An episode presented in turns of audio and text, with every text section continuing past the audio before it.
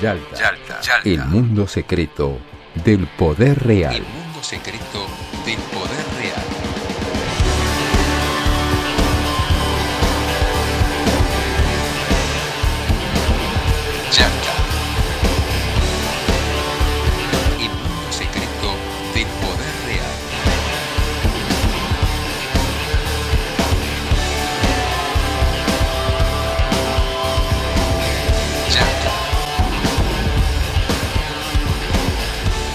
Buenos días, buenas tardes, buenas noches a todos y a todas quienes nos estén escuchando en algún lugar del mundo. Esto es Yalta, el podcast semanal de política internacional que hacemos con Facundo Cardoso y Martín Piqué, quien les habla, Marcelo Brignoni,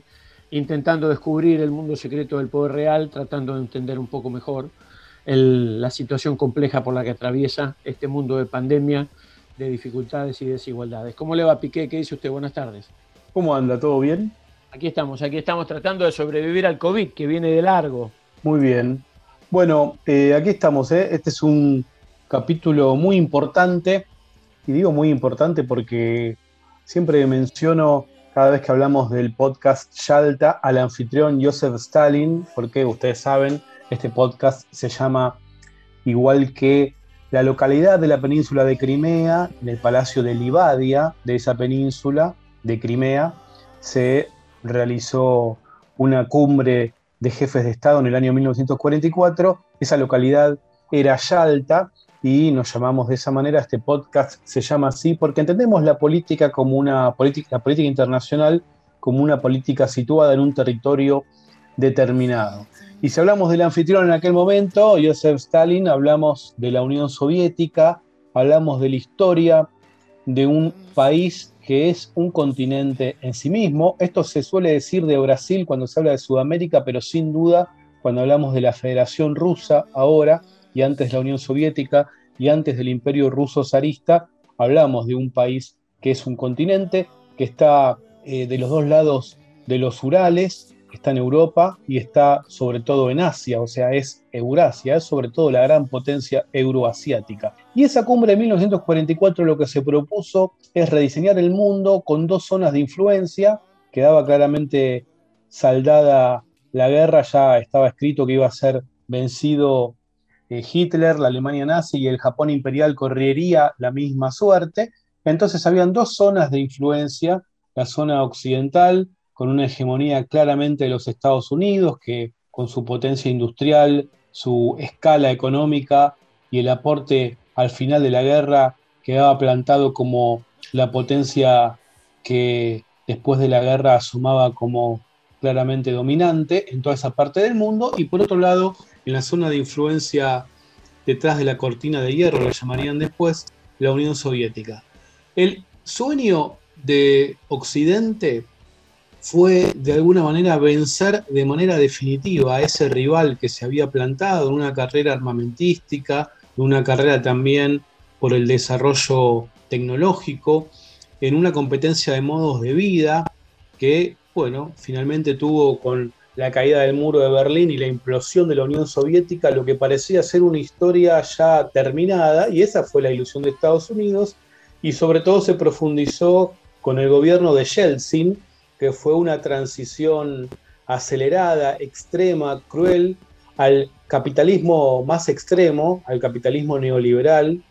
que dejó, como siempre sucede en el capitalismo, y más en una transición desde un capitalismo,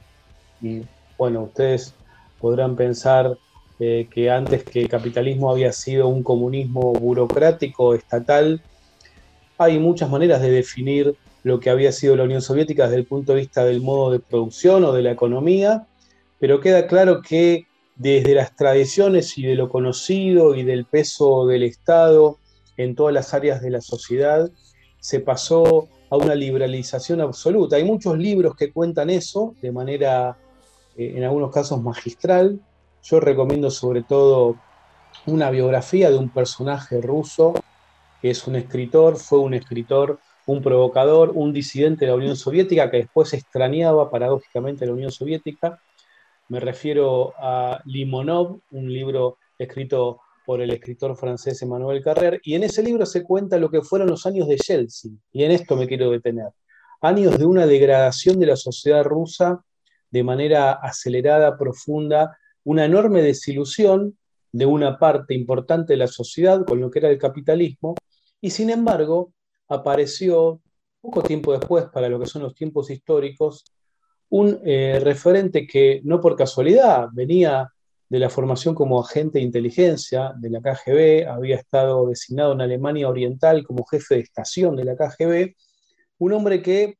primero este, acompaña a Yeltsin y finalmente después lo, empieza a, a, discutir y a plantear que Rusia tenía que recuperar su orgullo nacional y su vieja gloria. Ese hombre, sin duda, es Vladimir Putin, el hombre que ha restituido la influencia rusa en todo el mundo y de eso centralmente vamos a hablar en el día de hoy. ¿Cómo les va Martín? ¿Cómo va Marcelo? Efectivamente, vamos a abordar este tema de la nueva etapa en la cual ingresa la relación Estados Unidos-Rusia, Rusia-Estados Unidos, sobre todo a partir de este, eh, ¿cómo se dice? No, no se le dice GAF, se le dice de otra manera, pero no importa. A partir de este intercambio de alto voltaje, con contenido irónico incluso, por parte de uno de ellos, entre Joseph Biden y eh, Vladimir Putin. Eh, Joseph Biden, el creo que fue el miércoles pasado, en la segunda semana o tercera semana de marzo, realizó una, ofreció una entrevista en el canal ABC News, eh, donde, bueno, el entrevistador le preguntó si conocía a Biden, eh, si conocía a Putin, perdón, y si lo consideraba o sabía que era un asesino. Y Biden respondió, sí, I do, ¿no? Es una manera, a las dos preguntas lo hizo. Eh, y además Biden ya había relatado que le había dicho que Putin no tenía alma, eh, y por otro lado también había adelantado que Rusia iba a pagar un precio por dos cuestiones básicas. Eh, esto como línea argumentativa o de la manera que tiene Estados Unidos para justificar esta decisión, que básicamente tiene que ver con una supuesta interferencia o ciberataque de la inteligencia rusa en las elecciones de 2016 y también en las de 2020. Eh, a todo esto, Vladimir Putin respondió al día siguiente eh, con de una manera bastante eh, extraña, irónica, uno podría decir, deseándolos, deseándole salud. Horas después o días después lo, lo veíamos como rebotaba en la escalera tres veces el presidente estadounidense. Muchos eh, analistas o, periodistas estadounidenses interpretaron eso como una amenaza. Vladimir Putin se atajó ya desde un primer momento diciendo que no, no, lo, no, era irónico, que le deseaba salud en serio. Esto tiene que ver con un debate que se está dando en Estados Unidos, no por la salud biológica de este Biden en Estados Unidos, sino más bien por la salud mental, ¿no? una cosa que gira en torno a eso, por la edad, etcétera, vaya a saber uno si tiene un anclaje médico correspondiente, yo realmente desconozco. También le ofreció un debate abierto, directo, eh, a Biden eh, eh, antes de irse a la taiga, ¿no? antes de irse a cazar osos, digamos, este, ahí al norte de, Rusia, cerca de la, la geografía ártica. Bueno, esto es una escalada que uno podría decir que intenta separarse Biden de eh, un perfil que para muchos demócratas tenía Donald Trump, de mucha retórica, pero con una relación especial con eh, Vladimir Putin. Al menos esta es la acusación. Lo cierto es que más allá de todo esto, nosotros tenemos que tomar una, a, esta este nuevo escenario en el cual Estados Unidos tiene otra administración demócrata y cuáles son las consecuencias de eso. Hay otros factores que quizás podamos eh, transitar en este podcast. Uno es el, bueno, el gasoducto que está construyendo con la empresa Gazprom, el Nord Stream 2, como le dicen, que va desde ese país de Rusia hasta Alemania por el mar Báltico, que genera muchas, este, muchas suspicacias y alerta a eh, la administración estadounidense, que de hecho ya impuso sanciones a todas las empresas que participen en ese eh, oleoducto. Esto, eh, no sé si recuerdan ustedes cuando la Argentina, todavía la Argentina impone sanciones a aquellos que, aquellas empresas extranjeras, sobre todo británicas, que operan en el Atlántico Sur, que están buscando petróleo, por ejemplo. Bueno, en el caso de Estados Unidos también hace esto, pero más allá de su territorio, y además tiene una, una injerencia importante porque el sistema financiero eh, de Estados Unidos está internacionalizado, es decir, todas las cuentas y transacciones terminan pasando en algún momento por Estados Unidos, y al suceder eso, también está judicializado, ¿no? Al hacerse unas transferencias por Estados Unidos también permite la injerencia de eh, estamentos judiciales estadounidenses en esas transacciones, pero bueno, vamos a ver cómo sortea este tema una empresa estatal como Gazprom y sus pares alemanes. Eh, es decir, Rusia pone un pie en Europa y nada menos que en Alemania, que es un país central en ese sentido. Pero uno también lo tiene que tomar en, el contexto también global. La pelea o la disputa con China por parte de Estados Unidos tuvo realmente un, nivel de intercambio no menor, aunque la jerarquía es menor. Eh, fue protagonizada por Anthony Blinken, que es el secretario de Estado, es decir, canciller estadounidense, y Jake Sullivan, que es el asesor en temas de seguridad de, eh, Consejo de Seguridad de Joseph Biden. Eh, y acá me quiero detener porque Sullivan es un conocido anti-ruso,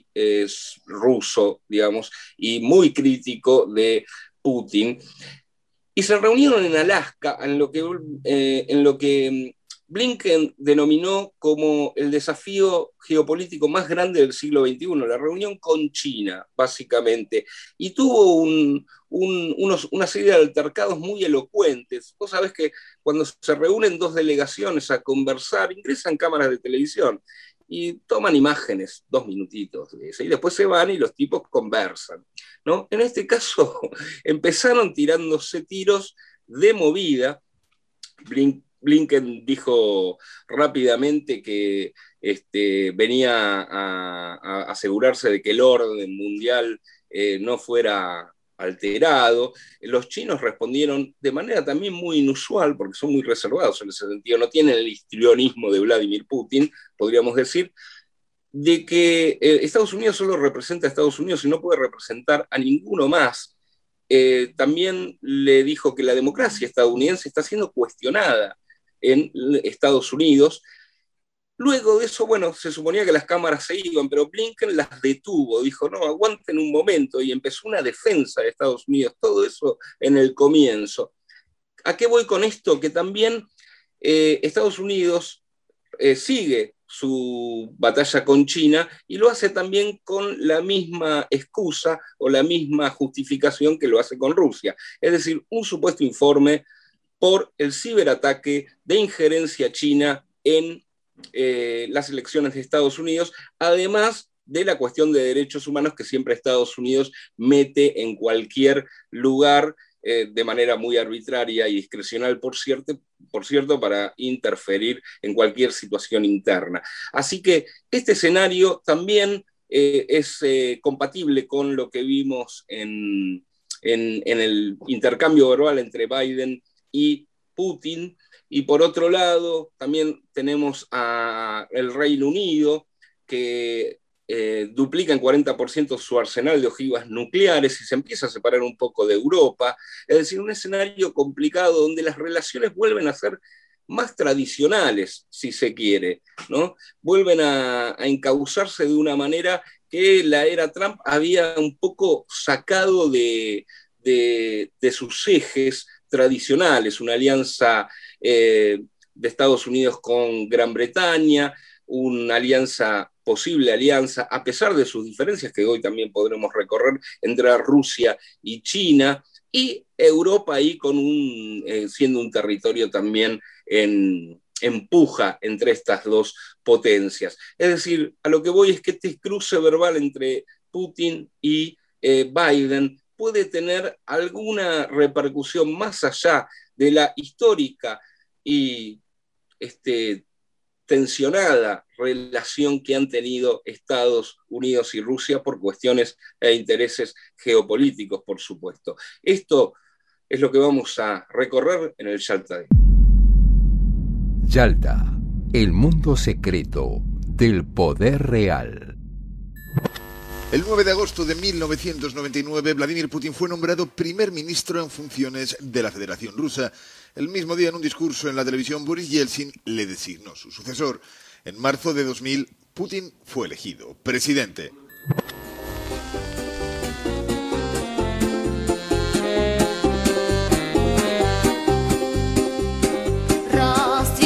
Si hablamos de la Guerra Fría, hablamos obviamente de algunos episodios que ya están incorporados en la historia de la humanidad, son casi lugares comunes. Yo mencioné la caída del muro, la implosión de la Unión Soviética, el consenso de Washington que establece o intenta establecer algunos parámetros vinculados con distintas políticas que sobre todo apuntaban a que los países emergentes liberalizara, liberalizaran sus mercados y bueno, no tuvieran políticas de apoyo estatal o de inversión estatal en algunas áreas de la economía. Pero más que nada me quiero detener en, la Unión Soviética, en la implosión de la Unión Soviética y en la historia de Rusia, porque queda claro que ha sido para Estados Unidos una obsesión impedir el retorno de la amenaza rusa y finalmente no lo han logrado, con sí, hay que decirlo, algunos éxitos transitorios y parciales. Recordemos que la Unión Soviética era la Unión de Repúblicas Socialistas Soviéticas, o sea, era un, había sido un imperio y como todo imperio el gran desafío es controlar el extenso territorio con distintas etnias, distintas nacionalidades, distintas regiones, distintas culturas que estaban unificados primero bajo el mando del zar y el control de Moscú y después con este, la hegemonía bolchevique bajo el mando del Partido Comunista de la Unión Soviética. Pero cuando se produce la implosión de la Unión Soviética, de la URSS, lo primero que empieza a suceder es un efecto cascada de las repúblicas, sobre todo las repúblicas bálticas, los países bálticos, que declaran su independencia. Y es por entonces, en el gobierno de Yeltsin, que yo les había dicho que fue el gobierno en el que se produce una transición acelerada, extrema, cruel al capitalismo más este, extremo, neoliberal, con este, bueno, una este, adaptación para la sociedad soviética o rusa o de las distintas nacionalidades que fue muy, pero muy compleja y al mismo tiempo se produjo todo en muy poco tiempo. Todo el terror al principio, diría Maquiavelo, o lo, mejor, citando a Naomi eh, Klein y siendo un poquito este, polémico, es la doctrina del shock. Bueno, e, efectivamente lo que vivieron los habitantes de la Unión Soviética en ese año de 1991, sobre todo, fue el tratamiento de shock de su incorporación al capitalismo. Y es en enero del 91 cuando se produce, después de la declaración de independencia de Estonia, Letonia, Lituania y de Georgia, repúblicas bálticas más Georgia, eh, que se declaran independientes de la Unión Soviética, ustedes recordarán que después se conforma la comunidad de estados independientes, se produce un intento que fracasa de golpe de Estado para restituir la Unión Soviética. Y lo que quiero decir es que la intervención, en ese caso, de los Estados Unidos fue absolutamente transparente, digamos, ¿en qué sentido transparente? No hubo ninguna, ningún disimulo, eh, ninguna intención de ocultar eh, el, grado de involucramiento que tuvo el gobierno de George Bush padre en sostener a Boris Yeltsin al frente de ese proceso que era el proceso de licuación del poder ruso, en cierta forma, claramente. Bueno, hubo un golpe de Estado que fracasó en enero de 1991 y según información que después desclasificó los Estados Unidos, la NSA, cuando no, la Agencia de Seguridad Nacional, una de las agencias de inteligencia de los Estados Unidos que además trabaja con la intercepción de las comunicaciones a nivel transcontinental aportó muchísima, información a Yeltsin porque habían detectado las comunicaciones entre dos jefes golpistas que eran Khrushchev y Dmitry Yazov, que se estaban comunicando desde Moscú con el resto de los jefes militares del Ejército Rojo, a quienes proponían, bueno, este, desplazar a Boris Yeltsin para restituir la Unión Soviética. Fue finalmente ese golpe de Estado un fracaso y como todo lo que fracasa, y recuerdo aquí el apoyo que tuvo Carlos Menem, hago una traslación muy arbitraria, ¿no? Cuando se produce el último levantamiento cara pintada, pero cuando, que además tuvo mucho apoyo de los Estados Unidos, cuando un intento de golpe fracasa, lo que hace también eh, la fuerza del enemigo en el aikido te permite a veces potenciarte a vos. Eh, bueno, lo, termina fortaleciendo a un eh, presidente que estaba con el planteo el discurso de la libertad, produciendo una destrucción del aparato estatal soviético de una manera bastante veloz. Bueno, aquí tienen entonces resumido en un episodio eh, el intento de golpe de Estado de 1991 contra Boris Yeltsin. Bueno, un, ejemplo claro de lo que fue el intento por su parte de los Estados Unidos de impedir que la eh, Rusia post-soviética pudiera volver a ser una amenaza para sus intereses en el mundo. O durante algún tiempo, Rusia post-Unión Soviética dejó de ser una amenaza para Estados Unidos y hasta la llegada gradual, inteligente y por pasos en una suerte de ascenso por posiciones de Vladimir Putin, eso no ocurrió. Y cuando aparece Putin en escena, las, las, cosas empiezan a cambiar. Un poco lo, lo, que recién relataba Martín, digamos, la, la inestabilidad de, de, lo que quedó de Rusia después de la desaparición de la Unión Soviética. Inclusive, digamos, es, válido recordar que, que, quien entonces era el mandamás de la Unión Soviética, un hombre del que ya muy poca gente se acuerda, que se llamaba Mikhail Gorbachev, se enteró por teléfono que el país que él gobernaba ya no existía cuando este, este, desde, en un acuerdo conjunto entre Georgia y la Federación Rusa le comunicaron que estos dos países ya no integraban la Unión de Repúblicas Socialistas Soviéticas, después vendría lo demás, y automáticamente desapareció. Eh, a partir de eso y esa llegada de Yeltsin se festejó mucho en Estados Unidos, en algún momento se vivió el gobierno de Yeltsin casi como una consorna, se decía que era una dirección del Departamento de Estado norteamericano, que era la dirección de Europa del Este del Departamento de Estado norteamericano. Y ahí hay un, hay un personaje poco conocido que, que nadie termina de, de saber acto real en, en aquellas discusiones y, y, en aquellos debates, que es un señor que se llama Valentín Shumashek, eh, que Valentín Shumashek era un poco un personaje este, vinculado al mundo del periodismo y al mundo de los negocios occidentales, que digamos, la, la, inteligencia occidental había puesto muy cercano a Yeltsin, un poco para controlarlo, un poco para condicionarlo, y que inclusive después terminaría siendo el esposo de su hija, de Tatiana, este, la hija de Yeltsin. Eh, fue el que hizo, entre comillas, la auditoría este, de Vladimir Putin y el que le habría dicho a los estadounidenses que no había riesgo, que Putin estaba en el mismo camino de plantear una, federación rusa comunista este, capitalista occidental y que bueno, que su rémora por el paso por la KGB, por el viejo servicio secreto, ya no tenía demasiado sentido. Esta, entre comillas, auditoría de Shumashek influyó mucho en Yeltsin, que a la sazón sería su suegro, para que Yeltsin lo nombrara primer ministro a, a Putin y que Yeltsin pocos meses después de esto renunciara, el 31 de diciembre del 99, y planteara, digamos, el ascenso vertiginoso de Vladimir Putin, quien poco tiempo después sería electo como presidente de la Unión Soviética e iniciaría un camino de reconstrucción de aquella vieja potencia imperial al momento que conocemos hoy. Eh, para lo cual, eh, Marcelo, para lo cual se aprovechó también Putin de la guerra con Chechenia, ¿no? no, no solo intervención.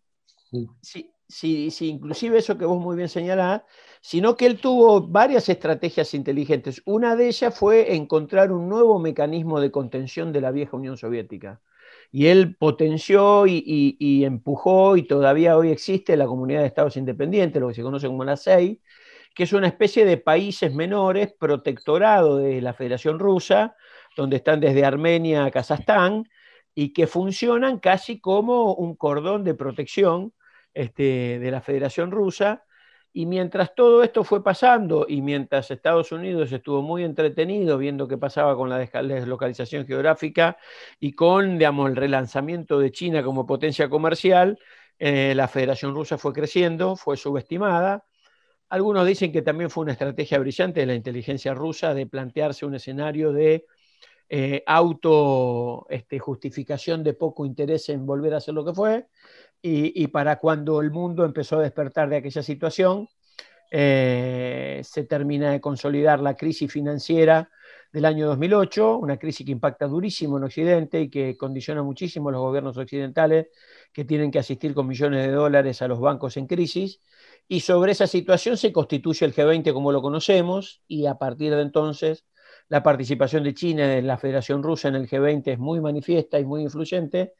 Y bueno, un poco eso que estamos discutiendo ahora, ¿no? Esta, esta discusión de, de, Biden que tiene por un lado el telón de las vacunas. Ahí en eso va a haber una, una reunión muy importante de la Organización Mundial de Comercio este próximo 30 de marzo, donde Estados Unidos aspira a que una patente que llevó adelante con su Servicio Nacional de, Investigación Médica se le sea asignada para la producción de todo lo que son las vacunas occidentales, desde Moderna, BioNTech y desde este, este Pfizer a, AstraZeneca, eh, en el sentido de poder administrar con ese copyright cuáles son las vacunas que salen al mercado con esa tecnología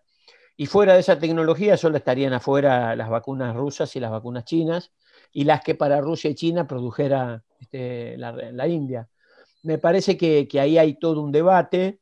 y me parece que claramente hay un escenario donde la geopolítica de las vacunas está determinando el funcionamiento del mundo actual y me parece a mí que empiezan a verse dos grandes bloques, ya ni siquiera por localización geográfica, sino aquellos bloques donde los gobiernos, en nombre de la política, controlan los estados-nación y diseñan las políticas de intervención nacional e internacional de los estados-nación, el caso de Rusia, el caso de China, eh, el caso de, este, de, la propia Cuba y Venezuela en escalas mucho menores, el caso de Irán, y países donde el mundo empresarial ha delegado en funcionarios de sus empresas la conducción del gobierno, y este modelo, en tanto prioritario de cualquier tipo de situación de rentabilidad comercial,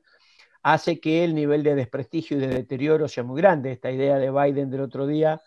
eh, cuando presentó el 3 de marzo este famoso, esta famosa guía estratégica para defender los intereses de Estados Unidos, eh, donde aparecen inclusive presiones manifiestas tanto a Brasil como a Panamá, entre otros países, para que se abstenga de comprar vacunas que no sean estadounidenses, choca con una realidad. Las únicas vacunas que se están repartiendo en el mundo son vacunas producidas en la India, en China y en la Federación Rusa, y las vacunas de la Unión Europea y de Estados Unidos no tienen ningún tipo de progresión para ninguno de sus países.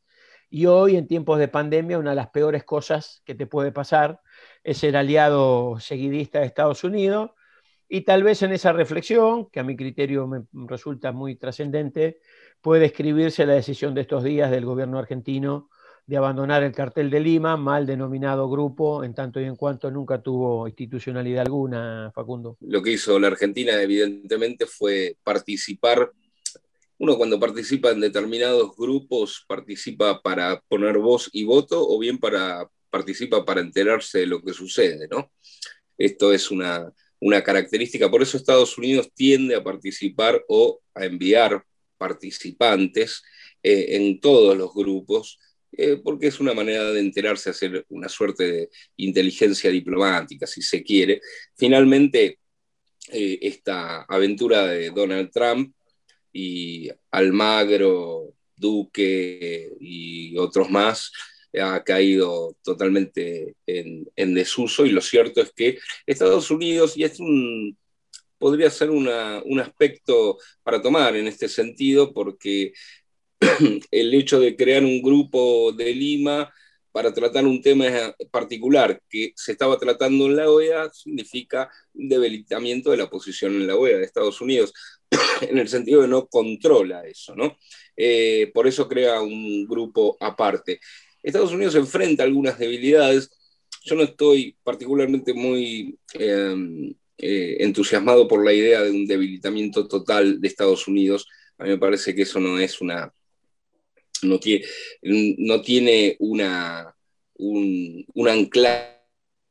en, lo real demasiado, bueno, realista, eh, pero sí hay un debilitamiento parcial de Estados Unidos, esto es claramente. ¿Cuánto ha contribuido justamente Vladimir Putin a ese debilitamiento? Es una cuestión que se puede mensurar, ¿no? Sobre todo en lo que se refiere a eh, a Asia o Euroasia ahora con este, eh,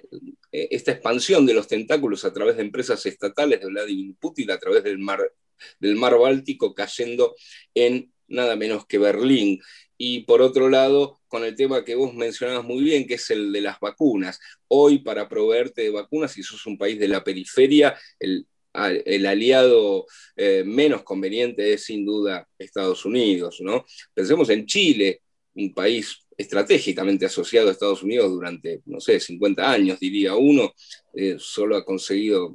no, no llevo la cuenta, pero unas 10.000 vacunas de Pfizer, digamos. Las demás son Sinovac de China y otro, y otro tipo de, vacunas. Eh, digo, la mayor parte de las vacunas están siendo distribuidas por estados que manejan y la comercialización y la producción de esa vacuna, como los que mencionaba Marcelo recién, ¿no? Eh, China, eh, Rusia y también la India. Pero el consenso de Washington, la caída de la URSS, también tuvo implicancias en la propia Estados Unidos. Eh, la deslocalización de las industrias del entramado productivo tuvo notables consecuencias en Estados Unidos porque el,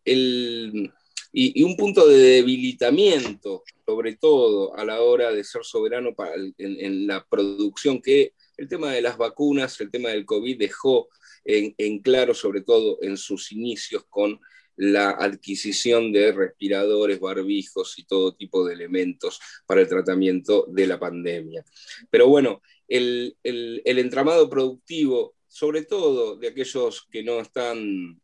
em, eh, con un nivel de educación superior,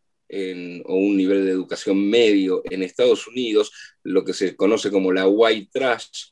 o este, esta población eh, blanca, eh, trabajadora, sin estudios universitarios, vio este, a partir sobre todo de la década del 70 caer estrepitosamente el nivel de ingresos y el nivel de seguridad social,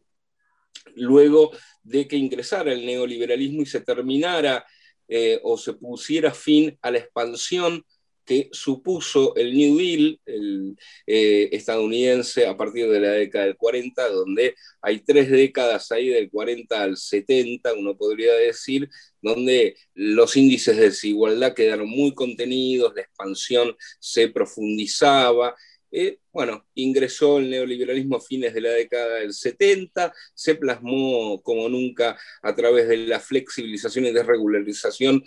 con eh, Ronald Reagan, sobre todo la financiera, y quedó mm, hecha, digamos, eh, ya plasmada y estratégicamente impuesta con, eh, los en los 90 con Bill Clinton. Y ahora creo que Biden intenta reconfigurar reconfigurar esas alianzas, las posiciones, la, el alto contenido de las declaraciones tanto de Biden respecto a Putin como de Anthony Blinken en, eh, con respecto a China dan cuenta de, eh, en realidad, eh, un proceso de afirmación del poderío de Estados Unidos que veremos si es efectivamente lo, lo, eficaz suficiente como para plasmarse. Esto plantea un, escenario en el cual, abonado también por el tema de la pandemia, se empiezan a, configurar algunos bloques más tradicionales, como decíamos al principio. Eh, ¿Cómo va a impactar esto en nuestra región? Es también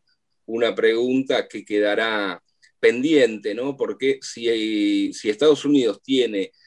o quiere recuperar influencia externa en otras regiones que han sido estratégicamente más importantes, quizás que su patio trasero, bueno, esto puede llegar a ser una buena noticia, tal vez, porque pongamos por caso, como decía bien eh, Marcelo recién, una estrategia es hacerte el boludo, ¿no? Digamos, como diciendo, vos yo no pretendo nada, no quiero crecer y sin embargo vas acumulando puntitos siempre y cuando nadie te vea y nadie te lo impida, que es la, la quizás una de las razones por las cuales nuestra región está como, como está. Eh, nuestra región en las primeras décadas del 2000, cuando nada o tenía pocos impedimentos para el progreso, creció bastante. Fue cuando el ojo del norte se focalizó en la región cuando las cosas empezaron a problematizar. Así que este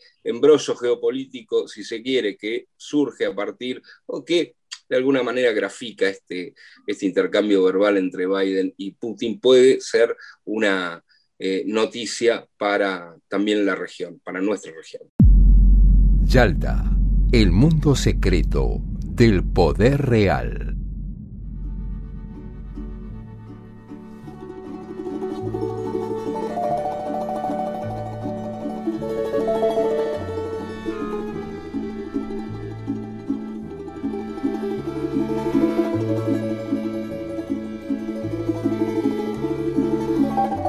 Bueno, y si vamos a hablar de la ciencia rusa, primero quiero remontarme a una frase, porque claro, uno tiene el prejuicio de que todo el avance científico ruso tiene que ver con una estrategia de la Unión Soviética, o sea, de los bolcheviques una vez en el gobierno, que como sabemos privilegiaron sobre todo el desarrollo de las ciencias duras, de las matemáticas, de las ingenierías. No es casual tampoco, es una cuestión cultural, pero que fue promocionada por el Estado soviético que los grandes ajedrecistas sean rusos, pero a ver, antes de remontarme a esta vinculación entre la historia de la Unión Soviética y la ciencia, quiero recordar una frase de Vladimir Putin, una frase que creo que es de las más conocidas de él y que encierra un poquito la paradoja y la riqueza de su personalidad y de su liderazgo. Dice Putin, quien no extraña a la Unión Soviética no tiene corazón, quien la quiere de vuelta no tiene cerebro. Eso está pensado y está dicho para la, obvio, población rusa, que valoraba desde quizás lo emocional, del orgullo nacional, eh, el poderío de la Unión Soviética, esos desfiles en la Plaza Roja frente al Kremlin, y bueno, este, la expansión y la carrera tecnológica que la Unión Soviética dio en bastante igualdad de condiciones con los Estados Unidos, y por otro lado, desde una cuestión racional, dice Putin, quien quiere de vuelta la Unión Soviética no tiene cerebro, pero quien no la extraña no tiene corazón. Hablando de ciencia, uno puede pensar que el desarrollo de las ciencias duras, de la innovación a nivel teórico, de la ciencia aplicada en biología, en química, la ciencia de materiales, la física, claramente han sido prioridades de la Unión Soviética desde su misma constitución a finales de la década de los 10 del siglo, del siglo XX y sobre todo a partir de eh, la consolidación después de la guerra civil que vence, permite que, sean los bolcheviques quienes se impongan ante la reacción zarista. Y a partir de entonces esa consolidación de, de la Unión Soviética al mando y en el control de Eurasia, también se promueve el este, desarrollo del campo científico, también en la química, la astronomía y sobre todo a partir del desarrollo de la, tecnología nuclear, de la física nuclear. Hay muchísimos, muchísimos ciudadanos de la Unión Soviética que fueron este, galardonados a nivel internacional como grandes científicos. El físico y químico Nikolai Semyonov fue el primer ciudadano de la URSS que ganó el premio Nobel en 1956. Después, el primer hombre, el primer ser humano en ser enviado al espacio fue el cosmonauta soviético Yuri Gagarin. O sea que, eh, por eso, quizás, sin lugar a dudas, la palabra Sputnik está incorporada en el orgullo nacional y en la historia rusa, porque Sputnik 1 fue el primer satélite artificial de la historia lanzado también por la Unión Soviética y por eso la vacuna desarrollada por el Centro Gamaleya se llama Sputnik V. Pero quiero decir que no solo la Unión Soviética desarrolló y promovió este, la investigación científica y el desarrollo de las ciencias duras y las ciencias aplicadas, sino que, y esto es lo que menos se sabe, también era una tradición del imperio zarista, porque el desarrollo, por ejemplo, de vacunas y la preocupación por las este, enfermedades graves que se expandían por el territorio de lo que era el imperio zarista, existe desde mucho antes de la Revolución Rusa y la Revolución eh, de octubre de 1917. Para poner un ejemplo concreto, el Centro Nacional de Investigación de Epidemiología y Microbiología Gamaleya, conocido popularmente como el Centro Gamaleya, fue fundado en 1891, 1891, y el científico ruso Nikolai Gamaleya, de allí viene el nombre, y de hecho el Centro Gamaleya está ubicado en Moscú, ¿en qué calle? La calle Gamaleya, porque es un héroe nacional eh, de, en este caso, eh, la historia rusa en la etapa anterior a la Unión Soviética. Nikolai Gamaleya era pionero en microbiología e investigación de vacunas y, bueno, el instituto que lleva su nombre es el que ha desarrollado la vacuna que, según publicó la prestigiosa revista científica británica The Lancet, garantizó este, una protección a los inmunizados con, con esa vacuna del 96,1% que es un número muy, pero muy alto, y cuando se publicaron los resultados de fase 3 en esa revista, muchos sectores periodísticos y políticos en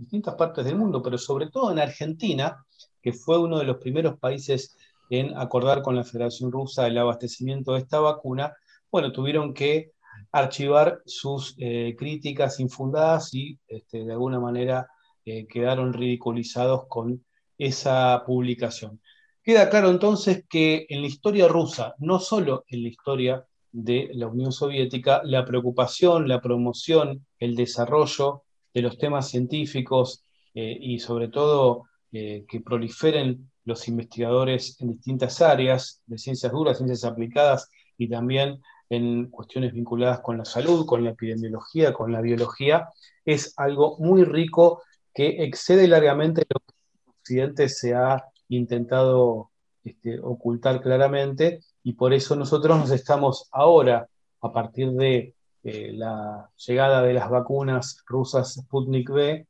eh, anoticiando de la rica historia que tiene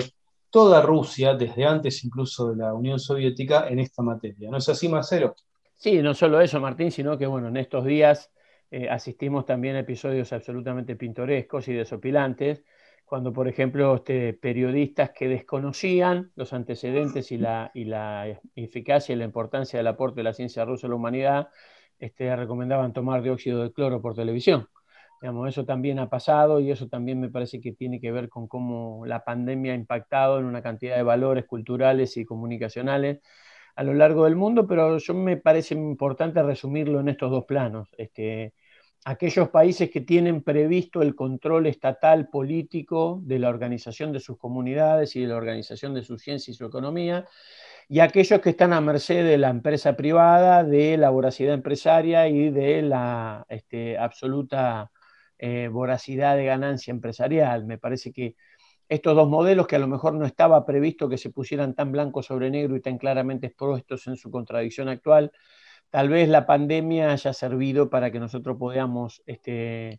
resolver eso, cuántos son los mecanismos este, que, se que se preservan y se prefieren sobre la salud pública en relación a la ganancia empresarial, de dónde se financia la economía en tiempos de riesgo cuando los empresarios más beneficiados no quieren poner la mano en el bolsillo, una cantidad de situaciones y me parece que el gran desafío que viene para Argentina es en qué columna se va a encontrar en el futuro, si se va a encontrar en la columna de un Estado soberano, que organiza su comunidad, su economía y su producción en aras de una mejor condición de su pueblo, o un estado de economía de enclave donde empresas multinacionales occidentales arrasan con sus recursos naturales sin producir ningún beneficio para su población. Esto es un poco lo que viene, esto es un poco lo que denota esta discusión entre Biden y Putin, que más allá de, la estética y de la simbología, eh, confronta hoy claramente dos modelos organizativos de países, en este caso de las dos principales potencias del mundo. Y como muy bien decía hace un rato Martín y también Facundo, eh, Rusia y China, que por otro lado este, impulsan la Organización de Cooperación de Shanghái, hoy, junto con los BRICS, las dos estrategias de desarrollo autónomo de Occidente más grandes del mundo, en términos numéricos y en términos de potencia económica, eh, han dicho inclusive recientemente en una conversación que han tenido el canciller chino con el canciller Lavrov de la Federación Rusa, que ambos países consideran que no hay solo un modelo de democracia, sino que hay que hablar de democracias y que en realidad, este, si bien es cierto esto que señalaba, por lo menos para mí, Facundo hace un rato, que la decadencia de Estados Unidos está lejos de ser terminal, todo da a indicar que aquel mundo unipolar, este, imperial, dominante y excluyente de finales de la década de los 90 ha quedado bastante atrás, a pesar de la voluntad de Estados Unidos eh, de tratar de volverlo de vuelta a poner en el debate. De mi parte esto es todo, compañeros Martín Facundo, esperemos que nuestros oyentes este, hayan podido reflexionar un poco más, con un poquito más de información sobre lo que está pasando en el mundo y sobre cómo impacta en el conjunto de la humanidad y en el conjunto del planeta este debate ruso-americano de estos días. Y con esto, por lo menos de mi parte, Marcelo Brignoni, este, me despido de este capítulo de Yalta de hoy. Bueno, yo también me despido y estaremos siempre muy atentos porque para la vida cotidiana, incluso de Argentina en esta época, paradójicamente nadie lo hubiera esperado, lo que, lo que pasa con la Federación Rusa tiene también una implicancia para, para nuestro país por razones obvias vinculadas con la pandemia. Efectivamente, les mando un abrazo a los dos y nos vemos la próxima semana. Abrazo para todos y abrazo para todas.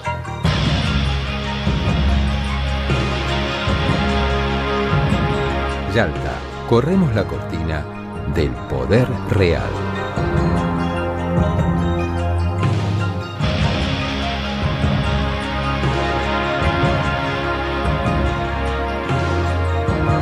Hacemos Yalta, Marcelo Brignoni, Facundo Cardoso y Martín Piqué. Imagen institucional y edición, Andrés Rutz y Manuel Leiva para Brasil Comunicación. Locutor, Ricardo Álvarez.